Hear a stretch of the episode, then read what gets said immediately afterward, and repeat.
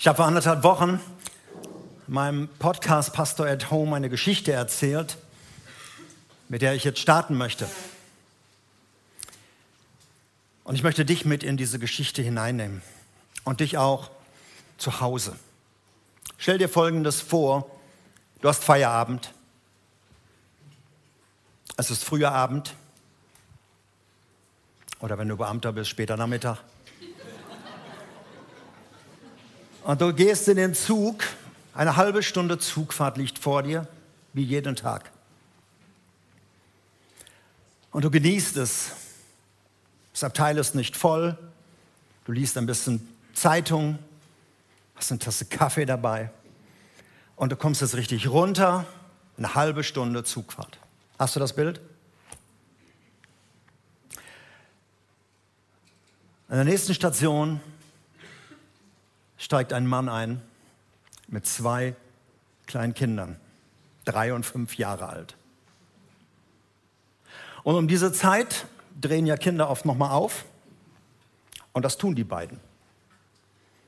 Und fangen an zu toben und fangen an zu krakeelen und werden immer lauter und springen auf den Sitzen und schubsen sich und schreien und alles Mögliche.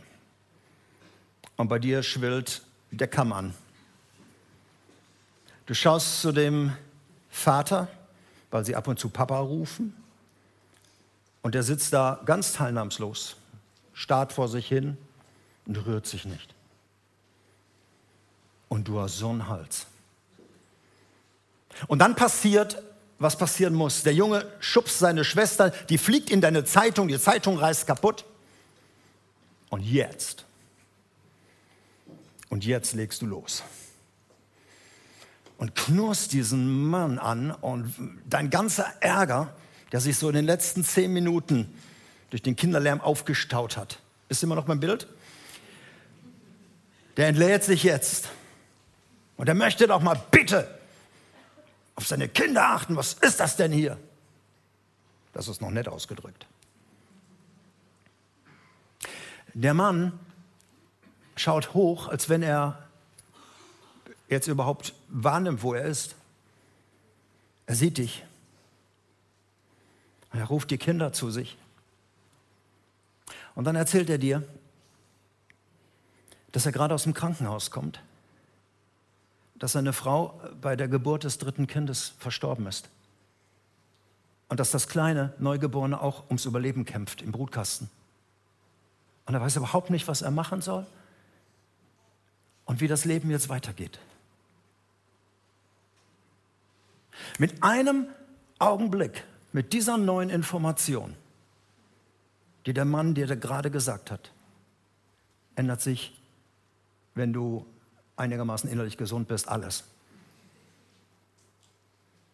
Und den Mann, den du vorher so unmöglich fandest, so, so ein, ne? plötzlich voller Erbarmen. Die schießen die Tränen in die Augen, du weißt gar nicht, du hast nur noch Erbarmen für ihn. Du würdest ihn am liebsten jetzt in den Arm nehmen und ihm irgendwie helfen. Die Kinder, die du vorher am liebsten aus dem Zug geschmissen hättest oder ins andere Waggon am besten, die kannst du jetzt auf den Schoß nehmen und weißt gar nicht, wohin vor Erbarmen und was du jetzt tun kannst. Ein Moment, eine Situation, eine Information und du hast einen völlig neuen Blickwinkel auf diese Situation. Was ist denn deine zerrissene Zeitung dagegen? Oder deine Ruhe, die du haben wolltest? Wir sind am letzten Sonntag gestartet mit einer neuen Serie, die uns die nächsten Wochen beschäftigen wird. Metanoia. Die Betonung liegt auf dem ersten A. Metanoia ist ein griechisches Wort und wird oft, wenn du Luther-Übersetzungen gewohnt bist, mit Buße tun oder umkehren. Tut Buße, kehrt um. Immer wenn dieses Wort dort auftaucht, verwenden viele Bibelübersetzer dieses Wort. Abkehren von einem Weg, von dieser Richtung, umkehren zu einer neuen Richtung. Ein Leben ohne Gott zu einem Leben mit Gott. Das ist Metanoia. Aber in diesem Wort steckt noch viel mehr drin. Das Entscheidende geschieht nämlich innerlich. Da steckt das Wort Umdenken, Neudenken, eine neue Perspektive gewinnen, wie da im Zug. Plötzlich bekommst du eine neue Perspektive für einen Menschen, der dich vorher aufgrund Fehlinformationen genervt hat und jetzt sieht es ganz anders aus. Umdenken. Du bekommst eine Information und daraufhin kehrst du um. Um nochmal bei der Zugfahrt zu bleiben, stell dir jetzt eine andere Situation vor. Du bist unterwegs zu einer Dienstreise Richtung München und plötzlich merkst du, irgendwas stimmt nicht. Durch die Gespräche im Raum, warum freuen die sich alle auf Hamburg? Der Schaffner guckt komisch, die Bahnhöfe werden immer nördlicher. Du denkst, du bist im Zug im Jodler Express nach München, aber du bist im Weserkurier Richtung Hamburg. Und bei der nächsten, durch diese Information, ich liege falsch, musst du bei der nächsten Möglichkeit aussteigen und umkehren. Ganz einfach, ärgerlich natürlich, aber besser, als wenn du da ankommst und sagst, hei, hei, hei. Es geht um diese Blickrichtung, eine neue Perspektive gewinnen. Plötzlich merke ich, ich bin nicht richtig unterwegs. Oder ich sehe eine Sache, die habe ich bis jetzt immer so gesehen und plötzlich weitet sich mein Horizont. Man kann sie auch so sehen. Das soll diese Serie ein bisschen uns nahe bringen. Wir wollen lernen, unsere Welt, in der wir leben, jeder Einzelne, unsere Welt aus Gottes Blickwinkel zu sehen. Dass Gott uns vielleicht in jeder Predigt auf die Schulter tippt und sagt, hey, musst du vielleicht umdenken? Musst du vielleicht umkehren? Brauchst du eine neue Perspektive? Musst du vielleicht neu über etwas nachdenken? Metanoia. Tim hat in der letzten Predigt, ich empfehle sie sehr als Einstieg, darüber gesprochen, wie sieht Gott diese Welt, die er doch so sehr liebt. Wie sieht Jesus seine Kirche, die er so sehr liebt? Wie du sie siehst, ist das eine. Wie er sie sieht, ist das andere. Und wie sieht Gott dich? Den Menschen, den er so sehr liebt, den Menschen, der für ihn das Entscheidende ist. Ich weiß nicht, ob du dich schon mal so gesehen hast. Ich bin geliebt, ich bin begehrt, ich bin begnadigt, ich bin erwählt, ich bin gerettet. Das ist ein Umdenken. Ich habe gestern das Vorrecht gehabt, mit einer 90-jährigen Person zu reden, mit einer 90-jährigen Frau. Und ich habe sie diese Dinge gefragt. Und dann hat sie zum ersten Mal diese Worte gebetet. Ich habe ihre Hand genommen und habe ihr ein Übergabegebet gesprochen und sie hat ihr Leben in Gottes Hand gelegt. Um das zu begreifen, wow, war für mich auch eine neue Blickwinkel. Auch in dem Alter geht es noch. Metanoia, ein Leben in eine neue Richtung. Ohne Gott, mit Gott. Narzisstisch unterwegs, nur für mich und jetzt plötzlich den anderen sehen. Über alles Mögliche herziehen und unzufrieden sein und undankbar und plötzlich merken, hey, wie gut geht es mir. Immer hat es mit dem neuen Denken zu tun. Und Tim hat einen Bibelvers am Ende seiner Predigt gelesen. Ich lese ihn jetzt am Anfang aus Römer 12. Die ersten beiden Verse, sie werden uns begleiten und sie werden auch heute der Schwerpunkt sein. Paulus beschreibt in den Kapiteln, er schreibt an Christen in Rom. Und er schreibt von Kapitel 12 bis Kapitel 16, schreibt er, wie Christen sich verhalten sollen. Jetzt mit dem neuen Leben, wie sie miteinander umgehen sollen, wie sie mit Meinungsunterschieden umgehen sollen, wie sie mit, mit anders denkenden Menschen umgehen sollen, wie sie mit dem Staat umgehen sollen, mit der Obrigkeit umgehen sollen. Alle so neue Perspektiven. Und er leitet diese ganze Sache ein und sagt, hey, entscheidend ist, was innerlich passiert. Ich lese Römer 12, die Verse 1 und 2. Ich lese zwei Übersetzungen. Das ist ein ganz wichtiger Text und deshalb zwei verschiedene Übersetzungen. Ich habe euch vor Augen geführt, schreibt Paulus, wie groß Gottes Erbarmen ist. Und die einzige angemessene Antwort darauf ist die, dass ihr jetzt euer, euch mit eurem ganzen Leben Gott zur Verfügung stellt und euch ihm als ein lebendiges und heiliges Opfer darbringt, an dem er Freude hat. Das ist der wahre Gottesdienst. Dazu fordere ich euch auf.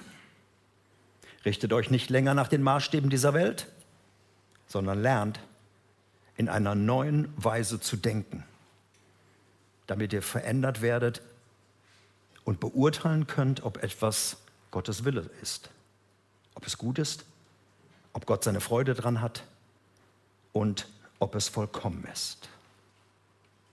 Das war die neue Genfer Übersetzung. Und jetzt lese ich den gleichen Text nochmal nach der neuen Leben Bibel. Das ist die Übersetzung, die ich meistens lese.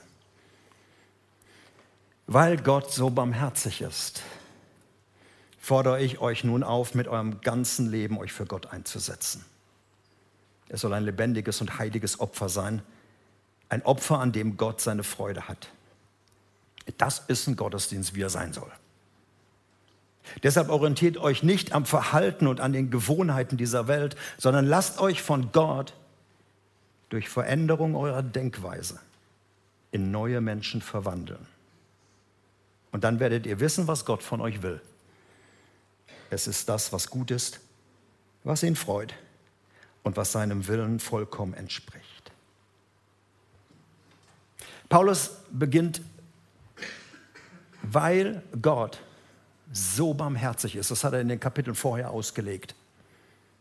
Weil Gott so gnädig ist, weil Gott so voller Erbarmen ist, weil Gott so ein Herz hat voller Güte und Treue und all diese Dinge, weil Gott so ist, weil er so handelt, weil er einfach unbeschreiblich ist. Dann sagt Paulus, dann ist es doch selbst ein Moment, dass ihr diesen Gott, wenn ihr ihn so seht, euer ganzes Leben zur Verfügung stellt. Dass Glaube eben nicht theoretisch ist und sagt, ja, ich glaube auch an Gott und irgendwas muss es ja da geben, sondern wenn Gott wirklich so voller Erbarmen ist, so voller Güte, so voller Gnade, dann darf ich ihm mein Leben zur Verfügung stellen. Bisher hast du vielleicht für dich gelebt. Und gesagt, Hauptsache ich bin glücklich.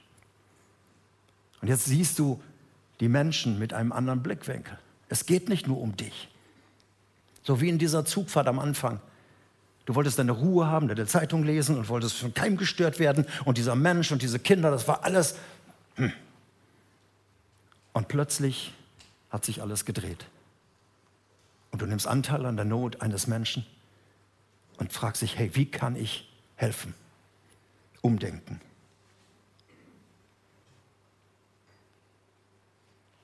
Paulus sagt, setz dein Leben radikal als ein Opfer ein. Das Wort Opfer, es deutet darauf hin, dass es nicht leicht ist. Ein Opfer hat immer etwas mit auch Schwierigkeiten zu tun, was uns nicht leicht fällt. Es soll ein lebendiges und heiliges Opfer sein. Normalerweise wurden die Opfertiere ja geschlachtet in den Tempeln vor Gott und dann war das ein Todesopfer. Aber hier steht Leute, lass dich nicht für Gott schlachten, sondern leb als lebendiges Opfer. Und als ein heiliges Opfer. Das heißt nur für Gott da sein. Weil dieser Gott so barmherzig ist, weil dieser Gott so gnädig ist, weil dieser Gott so genial ist. Kann ich nicht schweigen. Die ersten Christen haben das immer gesagt, wir können nicht schweigen. Das steckt in uns. Ein heiliges Opfer. Das Wort heilig heißt für Gott, einfach nur für Gott leben. In dem Sinne bist du auch ein Heiliger. Nicht, weil du einen Heiligenschein hast oder weil du fehlerfrei lebst, ist ja keiner hier, sondern weil wir für Gott leben. Heilig sein.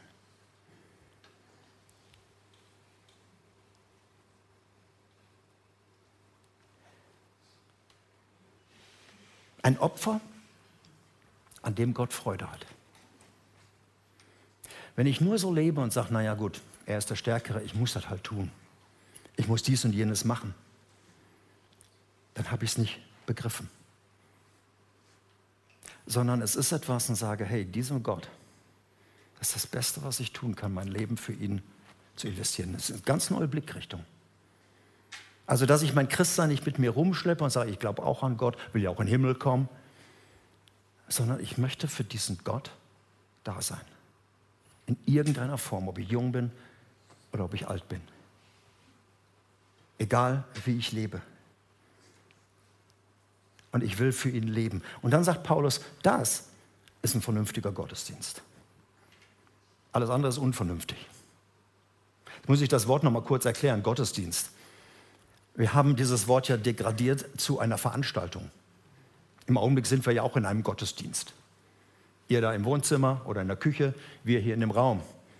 Viele Gemeinden und Kirchen feiern jetzt gerade Gottesdienst, die einen um 10, die anderen um 11, die anderen heute Nachmittag. Das ist so eine Veranstaltung von 60 Minuten, maximal 75. Es gibt viele, denen ist auch 45 Minuten schon zu lang. Das ist so eine Veranstaltung sonntags morgens in der Regel. Das ist der Gottesdienst. Und da schaffst du dich wahrscheinlich zu benehmen, wenn du überhaupt hingehst. Gottesdienst, das ist eine Veranstaltung. Da hört man sich was an, da redet einer ellenlang, da singt man mehr oder weniger komische Lieder. Dann hört man Informationen, die einen gar nicht interessieren. Man kriegt ständig Antworten, ohne dass man gefragt hat. Und dann kriegt man am Ende ein Urbi et Orbi. Und dann ganz am Ende kriegt man noch einen, meistens einen zu dünnen Kaffee, ein paar abgelaufene Aldi-Kekse und redet mit Leuten, die den Gottesdienst auch doof fanden. Gottesdienst. Es ist ein Stück Entfremdung des Wortes. Gottesdienst, sagt Paulus, das ist euer vernünftiger Gottesdienst, der hat mit deinem Leben zu tun. Noch einmal, weil Gott so barmherzig ist, fordere ich euch auf, euer Leben zu geben, lebendiges Opfer zu geben. Das ist etwas, woran Gott Freude hat. Und das ist ein Gottesdienst, woran er seine Freude hat. Das heißt, Gottesdienst hat mit meinem Leben zu tun, mit meinem Alltag.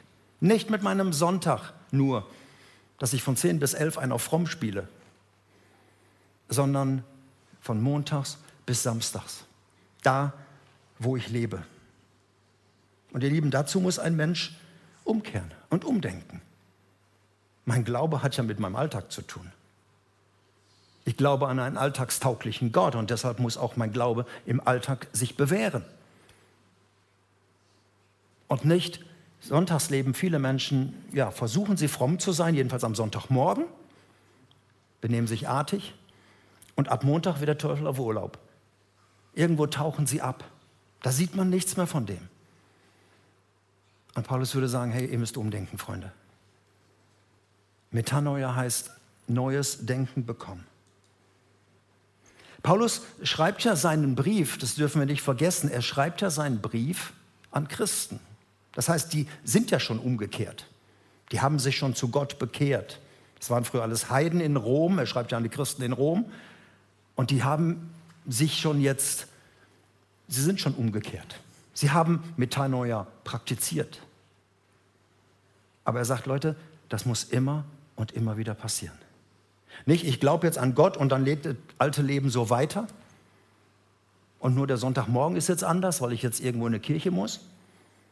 Sondern mein ganzes Leben, eine Neuausrichtung.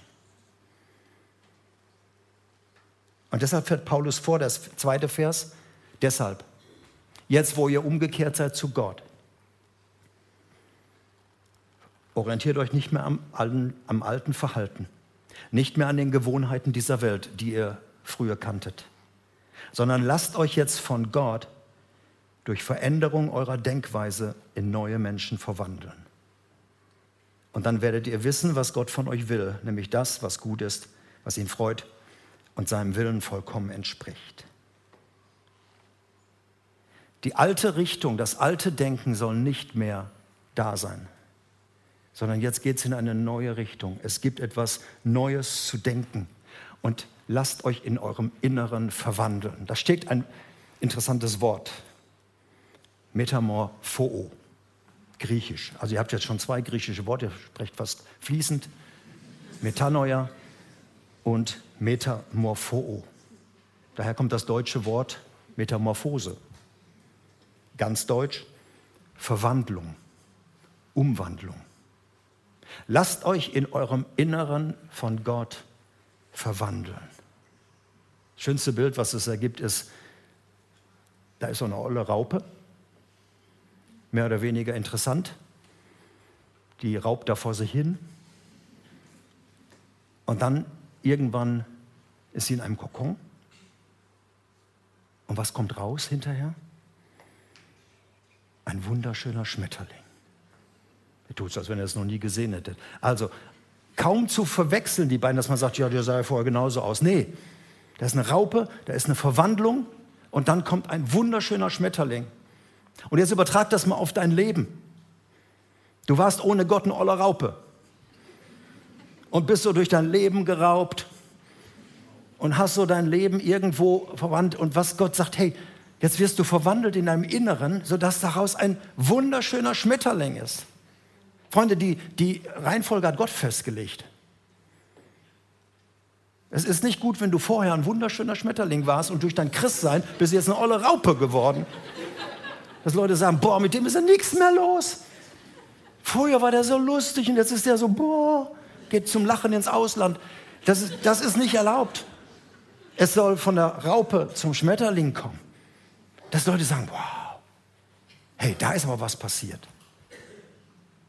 Das sei euer vernünftiger Gottesdienst. So sollt ihr leben. Und dann werden Menschen fragen, hey, wie sieht das mit dem Glauben aus? Woher nimmst du deine Kraft in deiner Krankheit? Woher hast du die Geduld? Wo doch dein Leben im Augenblick so durcheinander ist. All diese Dinge. Es geht um eine Verwandlung von innen. Noch einmal, Christsein bedeutet nicht, ich muss, ich darf nicht mehr. Ich, Viele leben so im Konjunktiv, ich sollte, ich müsste. Christsein bedeutet, ich will. Ich darf. Ich kann. Ich bin dazu befreit. Ein Riesenunterschied. Du fliegst los. Der Glaube verleiht Flügel. Und das hat Gott versprochen. Schon im Alten Testament hat er gesagt, in Ezekiel 36, ich werde euch verändern. Ich werde meinen Geist in euch geben. Ich werde Menschen aus euch machen, die in meinen Geboten wandeln wollen und nicht mehr müssen. Das Volk Israel musste immer von außen die Gebote hören und haben das nie geschafft. Und Gott sagt, ich mache das anders. Die Verwandlung von innen. Und Freunde, und damit komme ich zum Schluss, der Schlüssel liegt in einem neuen Denken. Nicht strengt euch jetzt an und macht das und das jetzt in, in, in, ähm, in andere Art und Weise, sondern lasst euch von eurem in eurem Inneren von Gott verwandeln. Du beginnst anders zu denken. Über deine Politiker, über die Obrigkeit, über deinen Ehepartner, über deine Kinder. Du denkst anders über deine Gemeinde. Und Du denkst anders über dich. Diesen Satz, wer bin ich denn schon, den darf ein Christ nicht denken. Ich bin wertvoll, geliebt, begnadigt, befreit. Ich bin ein schöner Schmetterling. Du auch? Na, manche gucken mich an wie eine Raupe. Lass dich in deinem Inneren von Gott umwandeln. Und das wollen wir in den Predigten tun. Und weißt du, so eine Verwandlung kann mit einmal passieren, mit einer Predigt, dass du plötzlich denkst, oh, habe ich ja noch nie so gesehen. Es kann ein Bibelvers sein, den du liest und theoretisch kanntest du den schon lange. Und plötzlich spricht der in dein Leben und plötzlich verändert er dich. Es kann ein langer Prozess sein, dass du anfängst und immer intensiver denkst und du kommst irgendwann dahin und sagst, ja, jetzt habe ich es begriffen. Es kann aber auch passieren, dass du mal deine Komfortzone verlässt, wo du dich sicher gefühlt hast und du betrittst einen unsicheren Raum und merkst, oh, dieser Gott geht mit. Und dieser Gott ist ja auch da. Ich möchte euch einen Menschen vorstellen, dessen Herz jetzt ganz besonders rast und klopft. Katrin Wittig wird jetzt zu mir auf die Bühne kommen. Sie war letzte Woche im Einsatz.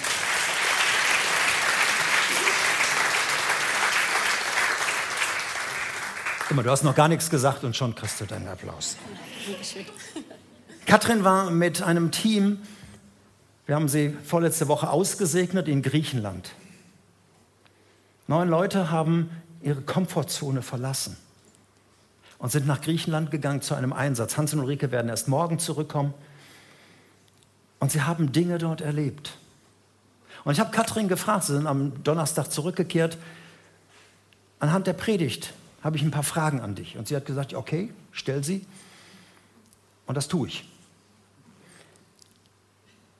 Katrin, jetzt werden wir nicht über den Einsatz reden, da haben wir noch Zeit zu, sondern wie hast du es selber persönlich erlebt? Du bist mitgegangen nach Griechenland, freiwillig, hast dich gemeldet. Gab es dort auch so ein Erlebnis, so ein Aha-Erlebnis, wo du sagst, da habe ich etwas neu verstanden, da ist, da ist etwas bei mir eingeschlagen oder da hat mich etwas so berührt, dass es mich wirklich verändert hat? Mhm. Mein Schmetterlingsmoment, ich glaube, das ist die Frage danach. Ne?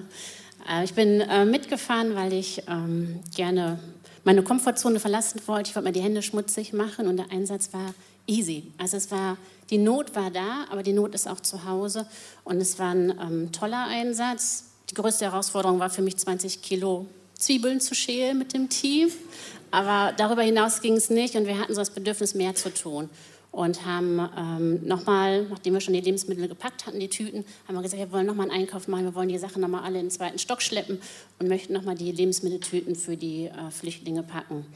Und äh, wir wurden dann vom Teamleiter, vom Hans, äh, mit der Frage ins Bett geschickt, betet mal darüber und schaut, ob Gott euch was dazu sagt.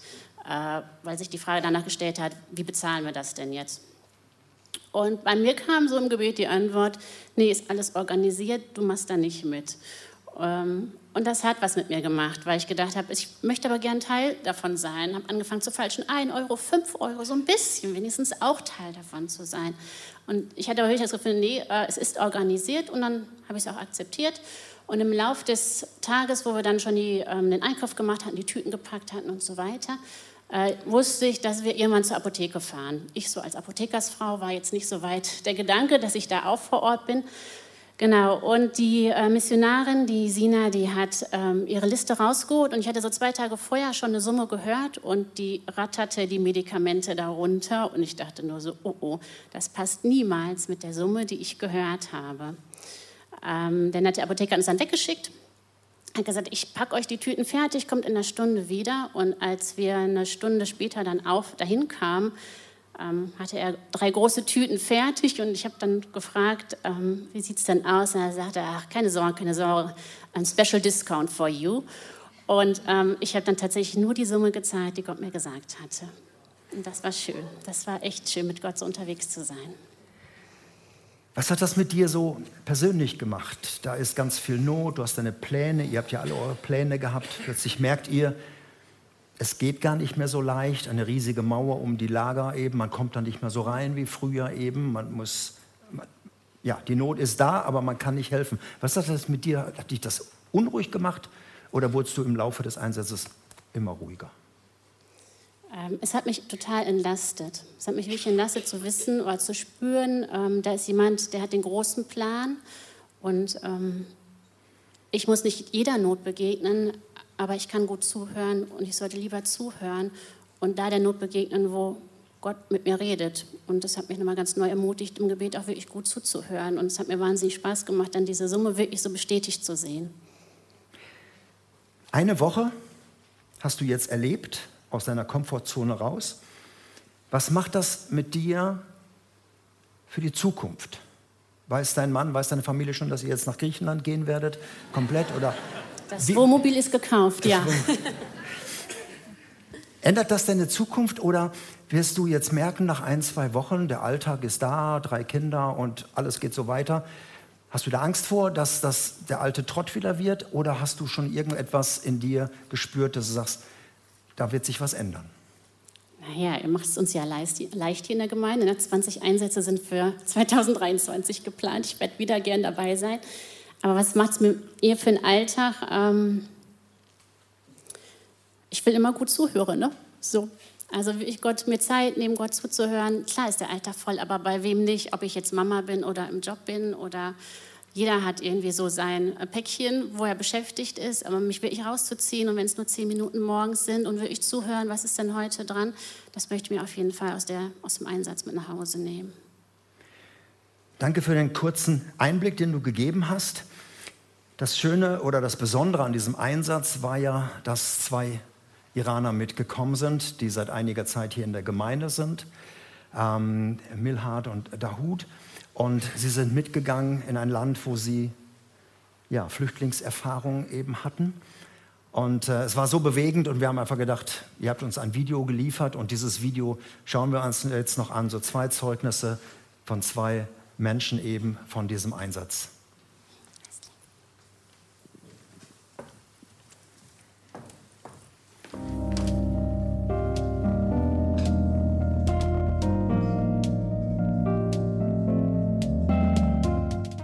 Ja, ich bin der Mila, äh, seit 2018 in Deutschland. Seit 2019 äh, bin ich in der Gemeinde. Ich habe niemals gedacht, dass ich eines Tages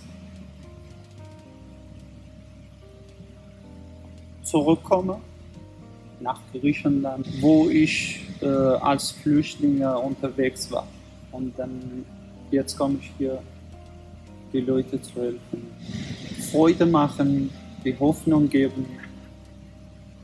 Wenn die Leute mich sehen, sagen ja, dann die haben, die haben eine Hoffnung.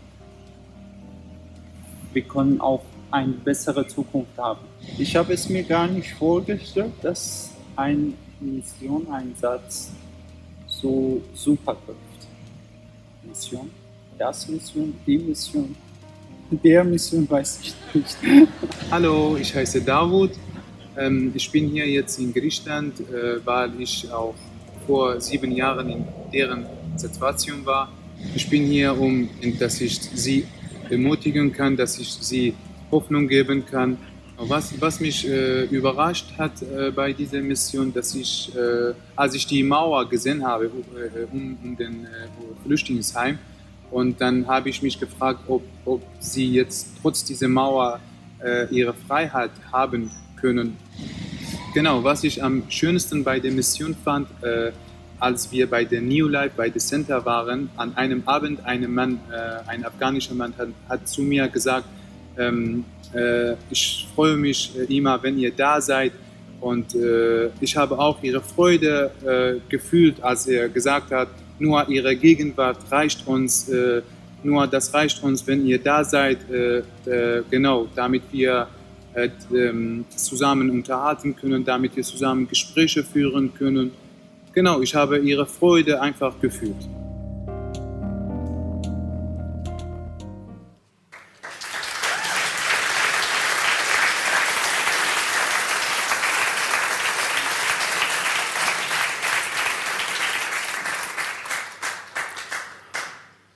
Ihr Lieben, deinem Gott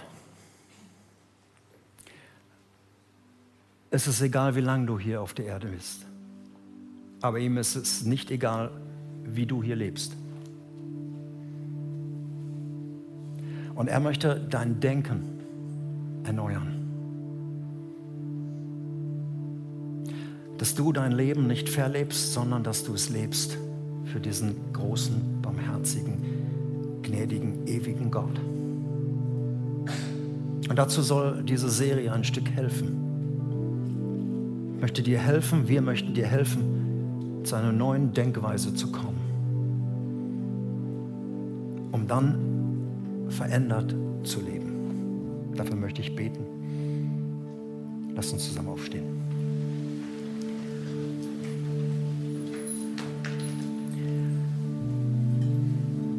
Vater, du hast uns, jeden Einzelnen von uns, so in diese Welt gestellt. In unterschiedlicher Form, unterschiedlichen Lebenssituationen, in einer Familie, alleine.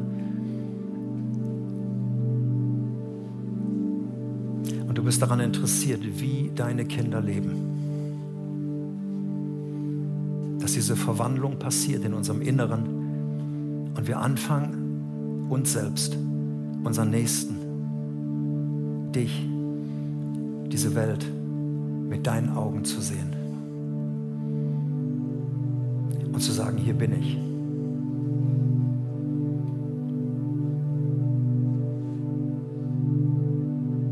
Vielleicht sind heute Morgen Menschen hier, die zu aktiv sind im Leben, die immer, immer, immer unterwegs sind. Vielleicht auch denken, sie machen das Beste. Vielleicht musst du hören, du darfst zur Ruhe kommen und darfst Gott sagen lassen, was er möchte in deinem Leben. Vielleicht bist du aber auch zu ruhig geworden kommst vom Sofa nicht mehr runter. Dass Gott sagt, hey, ich habe einen Plan für dein Leben. Vater, so bringe ich dir die nächsten Wochen, wo wir zusammen sein werden, um von dir zu lernen.